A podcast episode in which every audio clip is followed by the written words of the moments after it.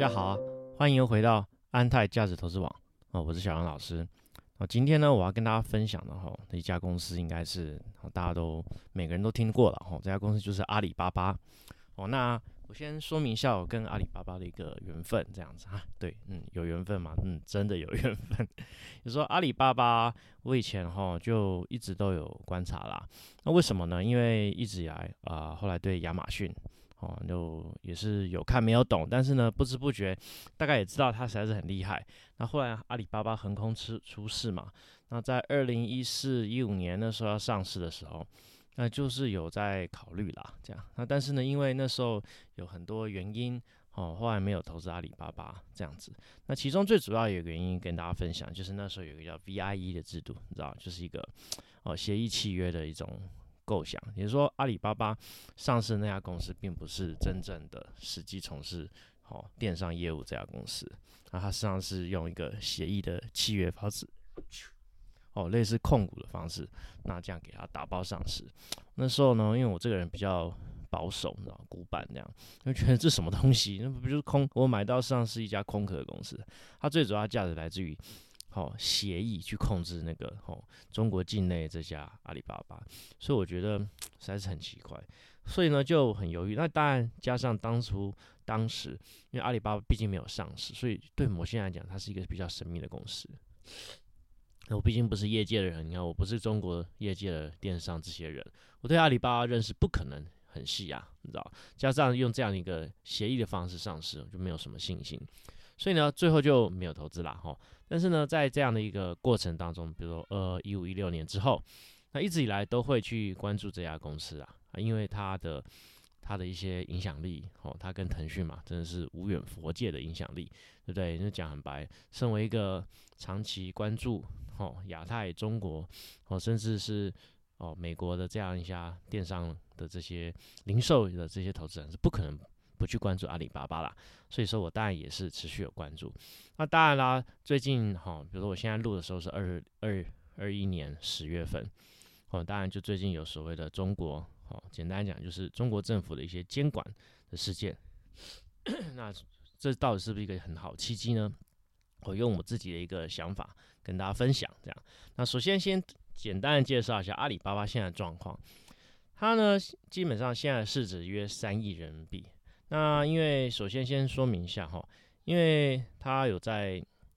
美国上市，那有在香港上市，那但它业务基本上都是在中国内地啦，所以呢有时候会牵扯到人民币、美金哦跟港币，那我觉得实在是很累。那基本上我尽我尽量我在这一次的视频我。我尽量 用人民币去表达，好，所以各位投资朋友就不用这样算来算去了，哦，大家都会 很累嘛，对，一下美金，一下人民币。好，那这家公司目前为止大概市值大概三兆人民币，那它能够做出来的存益呢，二零年大概是一千四百亿，哦，它可以做大概啊五千亿的生意这样子营收啦，那就是从一九年五千亿哦，二零年就七千亿了，哇，很跳很快哈。所以大家可以理解它哈，用简单的去看这家公司资产负债表，哦，怎么看它都是家很恶心的公司啊？为什么？念给你听，你看自由现金流是一千七百亿哈，自由现金流一千七百亿哈，对啊，嗯，大家可以想象这个是什么样的数字哈？好，我觉得是天文数字啊，对不对？那加上这家公司呢，几乎没有长期负债啊，没有负债，几乎是无负债的公司，对啊，所以说这家公司也是。哦，都很漂亮，这样子哈，没有什么奇奇怪怪的东西，财报非常干净，这样就是满满都是钱，这样子 也没有存货，你知道，因为大致作为一个平台中介的收入嘛，不会有存货，很少啦，这样。好，那它基本上我们去拆分的话，哈这七千亿的营收里面，百分之四十三是来自于核心商业平台。这核心商业平台很简单，就是我们熟知的哈，那个天猫啦，哈，然后 B to B。B to C，然后还有淘宝 C to C 的这些营收，那我觉得呢，实际上它这些服务的营收哈，当然是很可怕，因为从二零年呃二十一九年都已经做到四五千亿了，哇，二零年还可以再年增大概三二三十趴，那我们会觉得说，嗯，这到底是一个什么样的公司呢？那大家实际上市场一直在想说，对阿里巴巴这样的一个成长是不是已经到顶了？好，我这边先跟大家分享所谓的阿里巴巴成长到顶的这一种目前为止哈，来自于中国券商报告一些主流的一些看法。好，我跟大家解释一下，就是说他们说目前为止啊，阿里巴巴哈它的所谓的哦获客成本哦已经到顶了。哦，每每人获客成本越来越高，这样子，哦，平均从一两百块到哦四百块人民币这样子，哦，这是他们的一种算。但是呢，我稍微看一下他们的算法，基本上你知道怎么算吗？就是把所谓新的客户减掉旧的客户，这就是他所谓的每一年哦增加这些活跃用用户啊，再除以呢他的所谓的行销费用这样子。所以呢，他们这种说法就很简单的道理，是因为说，因为中国的网民，你知道，中国网民就十一二十一二亿人口。那阿里巴巴它的所谓活跃用户就大概就是八九亿，八九亿离距离十二亿，你看已经你知道已经很快就到天花板了吧？所以说这个是一种大家在投资阿里巴巴可以去先稍微理解到，也说假设它哦有遇到成长天花板的话，哦这是一个简单的逻辑，就是说它的那个客户已经找不到客户了，哦。那为什么就都都是你的客户哦？整个中国的网民几乎百分之八十都是你的客户，你要怎么再去增加年增不是哦？再去哪里找三五亿的客户呢？哦，所以说这是一个他们认为哈阿里是不是已经成长已经开始好趋缓的一个最大的一种因子哈哦主流的一种说法了。好，好，那对于这点呢，我这边是有个答案啊。首先我认为一哦这种活跃人数哈任务我认为当然是还没有满足啦，因为呢毕竟呢。网民吼，他还会有不一样的一种年龄跟生成成分。第二个呢，还有一点就是说，阿里哦，平均人均消费上蛮高的。大家可以去想一下，你一年会在电商买多少东西，或者说你一年会在电商买到多少钱？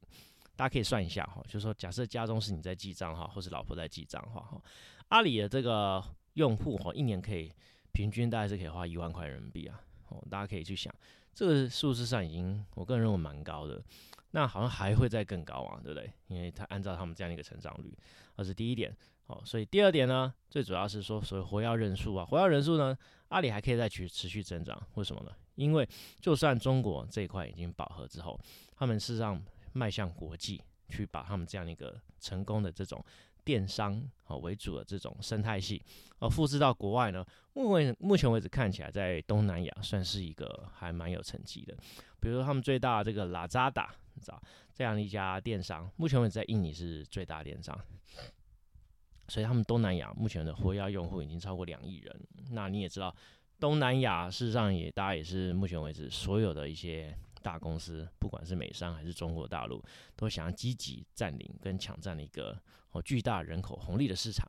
所以的话，他们这样随随便便哈，光是印度不算都有十亿人口，嗯，真的真的。印度不算 都有十亿人口哦，大家可以去想一下。所以呢，这个数字呢，大家也可以去好好去思考啊。阿里目前为止在东南亚还算吃的不错开哦，所以呢，它的这个成长，我认为啊不会有三四十八成长啦。但是我认为在这样一个综合的考虑之下，这样的一个核心的服务平台收入哈。大概八到十二趴成长，我认为是没有什么问题。好，而且他们自己的内部，好，他们还有官方那个年报给出来的数字，大概也是这样子。好，还有一点呢，接下来他们有一个所谓新零售，新零售就是所谓的，呃，我们就直接讲新零售实际上就是以前的传统零售啦。好，这是八方赋能。我们最主要一个代表例子就是大润发。哦，大润发是让它蛮营收还蛮到蛮多的啦，将近一千亿人民币。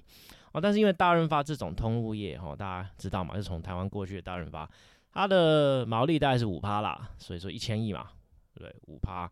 对不对？那就上面没有那么多啦，就五十亿嘛，对不对？那净利率呢，大概是两趴、三趴，所以就算三三三十亿好了。所以说大润发这个事业体呢，目前看起来能做到就是三十亿的净利。这样啊，为什么阿里是要大润发呢？因为哦，他们那当初我有看一下哈，就是说。阿里哦，他们有估算过，阿里哦跟大润发的这种重复客户好像只有三十趴。那大润发它光是每个月哈不重复来客数哈有五千万呐，这样子五千万人次啊。所以说呢，这样看起来的话，一年的这种周转率的人次数哦，可能也不少。你知道啊一年这样周转也跟好几亿个人次里面呢，只有百分之三十是原本阿里的客户。那说对阿里来讲，它等于是又获得一个新的一个获客管道。哦，用这样，我觉得用这样的思维逻辑去思考，就大家知道。那像大润发，它因为它有去整合，好下面的这些欧商。简单讲，现在大概将近四百多家吧，哈，那平均看起来一家哈营收大概是可以做到啊四百多家那一亿嘛，这样说四五百亿这样子，哦，那就是两亿啦。对不起，我讲错，两亿这样子，一年呐一家店年年营收哦两亿多。为四五百家嘛，这样子，大家可以算一下。所以说这个营收呢，他们在帮他赋能哦，怎样把它打造成所谓的呃到店取货，就有点像这个这一块的这种商业模式，大家可以去取经，像美国的 Walmart 这样子，就说原本好大润发它的一种经营方式不是从一二线取家，它是从中国的二线、三四线主要的哈一百五十几家，从这边开始，有点像以前的我们讲呃乡村哦，最后。为为回回攻城市的这样一个逻辑，所以他们认为在这些原本大润发这边的话是前店，后面又可以改成他们物流仓，可以嫁接像呃他们淘宝这些淘宝生鲜呐，对不对？甚至呢一些呃所谓饿了么他们这些一些。哦，补给站或是物流仓储，这样也可以跟他们菜鸟体系做结合哦，所以大家这样就可以简单理解为什么阿里一定要大润发哈，因为他们认为这样的一个虚实整合的一种 O to O 的结合，那大润发是一个非常非常现成的一个例子，他们不用再自己对不对无中生有这样，所以大家可以去想象一下，因为像如果说大家对阿里有认识的话，阿里巴巴哈，它很多事业体哈，它它都是自己打造。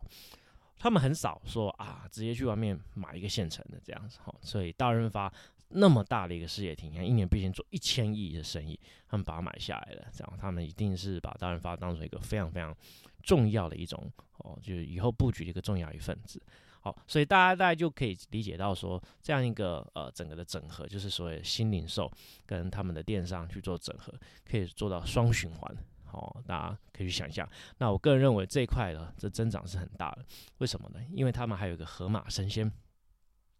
那河马生鲜哈，就据我的理解哈，好像非做的非常好啊。什么意思呢？因为河马生鲜哦，它几乎哦平均哦，就是每一个客户哦的平均花费可以到达三四千块。哦人民币以上这样子，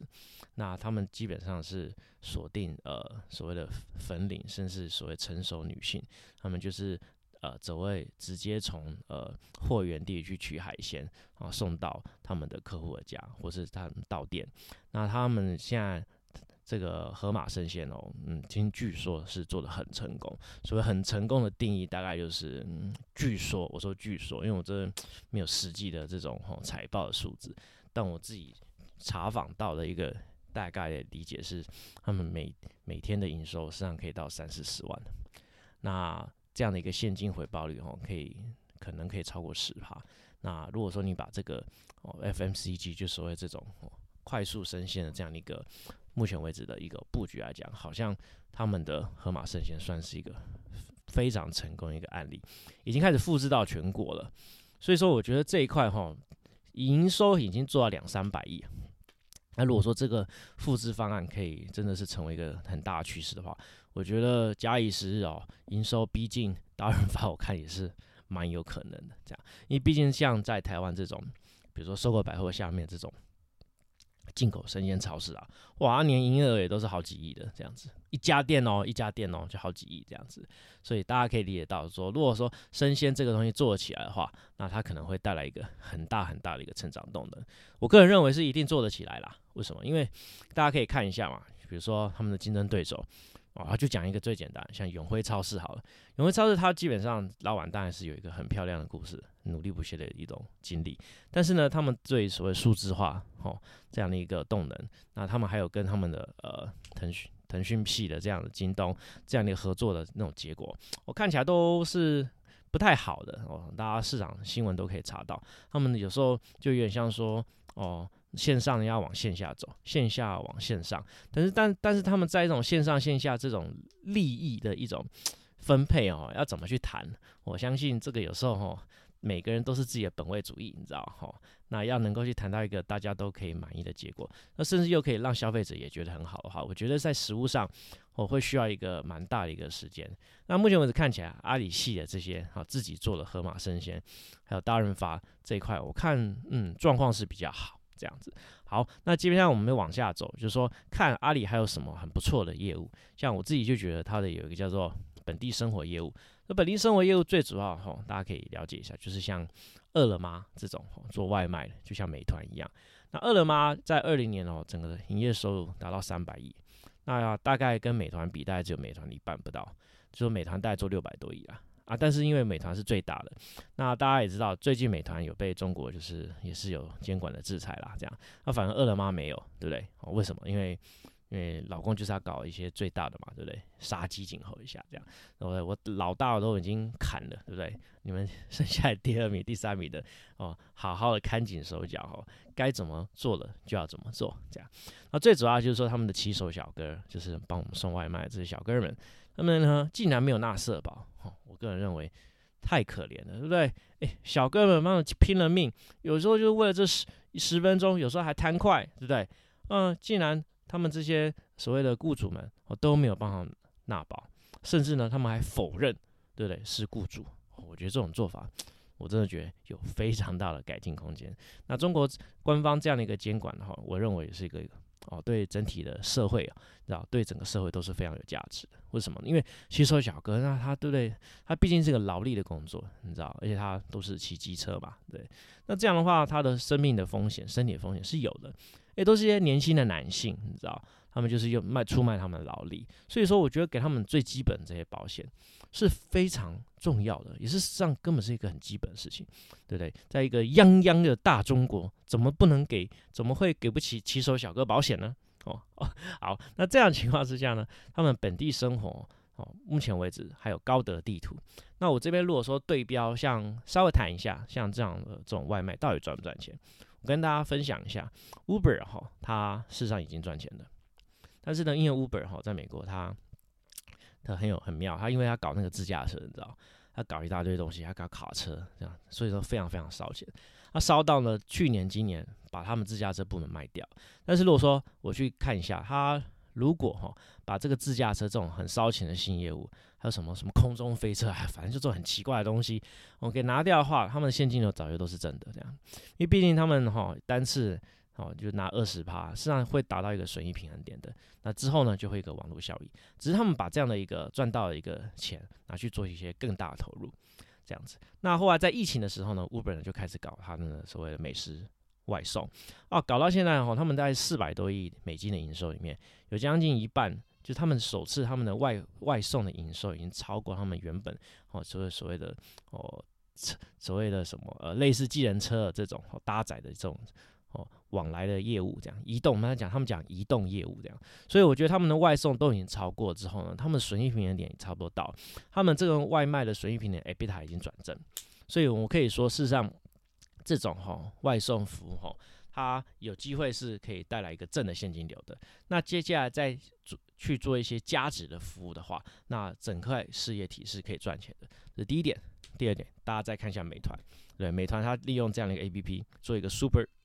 super A P P，所以当你在使用消费者的时候呢，你对你除了使用他们的 A P P 的呃外送以外，还有其他的，比如生鲜。还有住宿，你知道，就是反正一个 A P P 你什么时候可以做，对，还可以买机票这样，哦，很多都是加值的服务。那美团这 A P P 就是抽个佣金这样，所以抽个佣金，这些水都很很多，对不对？当然就是水水来水去，对，它只是做一个抽一个过水的钱这样子，还有嫁接，比如支付的服务，我说可以带来很大的附加价值。所以说有哦，中国有美团，美国有 Uber，哦，都可以证明这样的一个商业模式确实可以获利。那既然这样的话，那阿里的饿了么，目前为止才做三百亿的生意，对不对？复制他们美团做到，我觉得做到五六百亿、六七百亿，一定是指日可待了。那到时候呢，我们可以渴望说，大概有五到十趴的利润，哦，是现金自由现金流，我看都是没有什么问题。所以在这一块呢，我认为可以成为好阿里它这个算是我们讲电商平台以外的一个还不错一个成长业务。好，接下来我们就再讲一个最大的重点，他们最大的重点就是他们的阿里云啦。哦，不用讲，阿里云哦，这个我跟大家分享一下。上次用一个很简单的方式，首先一，我直接讲结果。这种公有云服务平台哦，走到现在已经成为一个简单粗暴的一种一种一种一种商业模式。什么意思？就是说，像 AWS 啊，哦，这种亚马逊，他们事实上在提供这种服务的时候，差差异性已经越来越不大了。就是这种 IaaS，所谓在国外哈，亚马逊啊、微软啊。Google Cloud 哦，他们差异性不大，他们差异性来自于他们提供给你这样的一个好所谓云端基础建设平台之后呢，再提供 PaaS 哦，还有一些 On Demand 一些嫁接的这些软体啊，还有按需付费啊，还有生态系的服务。那说，但一开始的基础就是说你要用多少记忆体，你的网络多少啊？事实上讲很白，对不对？一定是消费者到最后就是啊，我就这样。如果听不懂，我跟大家讲一个例子啊，就是说中华电信，对不对？远传，哦，台湾大哥大啊，如果都给你上网，对不对？如果说速度都是一样的话，你才会去挑谁的细微服务好嘛？那假设呢，我就讲，假设中华电信，对不对？夹着他自己的国企的这些硬式服务速度，对不对？比其他两家可以快个两三倍。那你还用讲吗？那当然是选中华电信嘛，大概就是这样。所以在第一层 IaaS 哈，在阿里云哈、腾讯云啊，已经获得一个蛮大的一种竞争力的。也就是说，大家在研究这一块哈，我真的觉得可以用尝试就可以去理解。就是说，在最基础的这种网络啊、架设啊、云端啊、记忆体啊，提供这种哈按需收费哈，哦，那消费者哦对企业来讲，他就是要他基本上就要有一定的便宜，你知道。那这样就可以，所以这样情况下呢，经济规模就成为一件很大的事情。我们可以看阿里云哦，二零年哦，这块生意有做六百亿，六百亿的时候，他说他的 EBITDA 已经转正。那如果说我们对标亚马逊，亚马逊哦，它这 AWS 看起来是在做到，它现在目前为止哦，可以做到四百四十亿美金，哇，那就是两千八百亿人民币了。那它的净利率呢，看起来我们就有抓它内部的这种 AWS 净率将近二十帕以上。哦那很多啦。那我们我去回溯的话，看起来它是在二零一五年的时候，就一百八十亿美金的那个时候，好像就是已经开始赚钱。那 Abita 早就转正，所以呢，我们可以说在这一块来讲，事实上云端基础服务吼是很大的，而且也很有利润。那大家可以想想看，亚马逊现在都两千八百亿了，那我们都可以讲嘛，对不对？中国的 GDP 现在只有美国的。有美国的八成的，对不对？但是呢，整个云端基础建设这一块呢，哇，它的市场份额好，还有成长率呢，相对于美国是基础数字跟绝对数低很多，所以他们未来潜成潜在的成长性呢是最大的这样子。所以我认为在这一块来讲，在中国的监管哈，中国监管，我跟大家报告一下，在云端服务里面，中国监管扮演什么角色？就是说，中国就觉得哇，怎么市场都给阿里给腾讯给拿走了，对不对？两家占七十七八十趴。然后他们还有第三家什么天翼云啊？天翼云是中国移动，那中国就觉得说，哎，你们这些国企不要把你们的 IT 放到阿里云身上，OK？就呢，他们就会说，哦，是哦，不要放阿里云，那我放哪里？放腾讯吗？好像也不是好选择。好啊，那你们们国企有没有人自己做？嗯嗯嗯，没有人做这样，大家知道就这件事情吧？实上有了，就中国移动的天翼云啊，但中国那些天翼云没有办法吃得下所有这些国企所需要这些，所以导致他们大部分的这种国企啊，因为你知道很忙，没有时间去更新他们的 IT，没有时间，他们也认他们知道很老的国企钢铁业，你知道。钢铁、中海油、中海石油，你很大啊，对他们要去做 IT 这种所谓基础建设的更新啊，他们觉得啊，不是一定要上云端啊，对不对？好好的，我们自己有机房啊，对是到新疆就可以了，这样，所以他们还没有这样的想法。但是呢，这一波他们的上层机构，你。已经叫他们自己做这样，所以，但他自己做的同时又 做不起来，这样，所以大家可以知道哈，这是一个很尴尬的地方哈，不是什么事情啊都可以国企叫你做，但是他自己又做不出来的这样，所以呢大家可以去想想看，这样的一种氛围下，那会有什么样的事情？好，最后再讲到一个这次哈监管哈最被最被指摘指摘的，这就是蚂蚁金服，我觉得蚂蚁金服就更简单，首先蚂蚁金服就是个支付宝嘛。那当然还有借呗、花呗，呃，这里面政治因素，我就用最简单的方式理解。因为阿里巴巴目前为止是持有蚂蚁金服三十三的股权。那二零年的财报呢，用哦投资损益去认列，大概是六十亿人民币而已。你说为什么？因为蚂蚁金服当然早要赚钱，对不对？它的支付宝，但是因为它有搞一些借呗、花呗，好这种借贷业务，所以它提了一些好准备金或什么的，会有一些损失会认列，所以导致于呢它的。它的盈利哦是上上下下，所以我们如果是对标阿里这种一千四、一千五百亿的净利来讲话，我目前为止它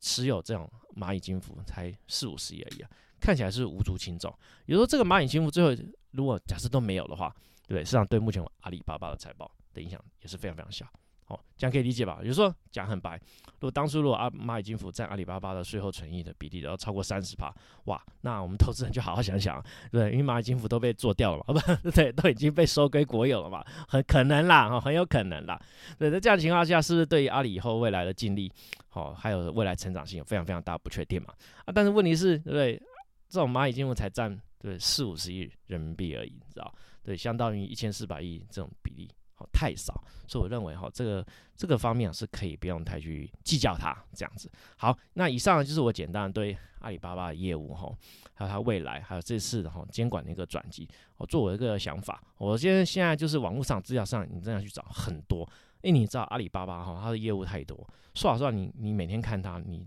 你可能这五年还是看不完，知道？